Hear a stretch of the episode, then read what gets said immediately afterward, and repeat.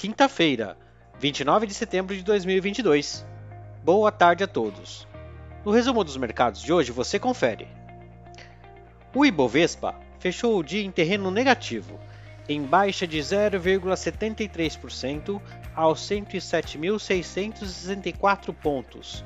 No pregão de hoje, o mau humor global e os temores de uma recessão voltaram a marcar presença nos negócios. Na ponta positiva, as ações da Eneva, em alta de 1,33%, recuperando parte das perdas verificadas nos pregões anteriores.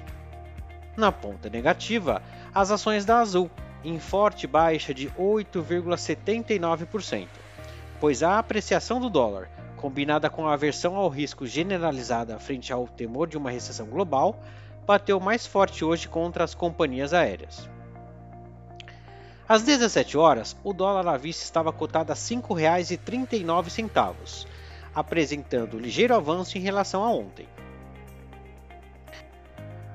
No exterior, as bolsas asiáticas encerraram um dia sem direção única, com algumas delas favorecidas pela intervenção do Banco da Inglaterra para conter uma possível crise financeira.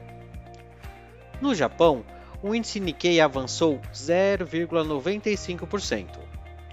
Na China, o índice Xangai Composto recuou 0,13%.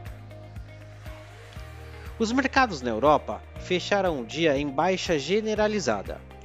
A abertura já foi negativa e o quadro piorou após a primeira-ministra do Reino Unido, Liz Truss, defender seu plano fiscal, mal recebido na semana passada pelos mercados. Indicadores de discursos do Banco Central Europeu também estiveram no radar, com a fraqueza de Nova York, mas para o fim do pregão também influenciando.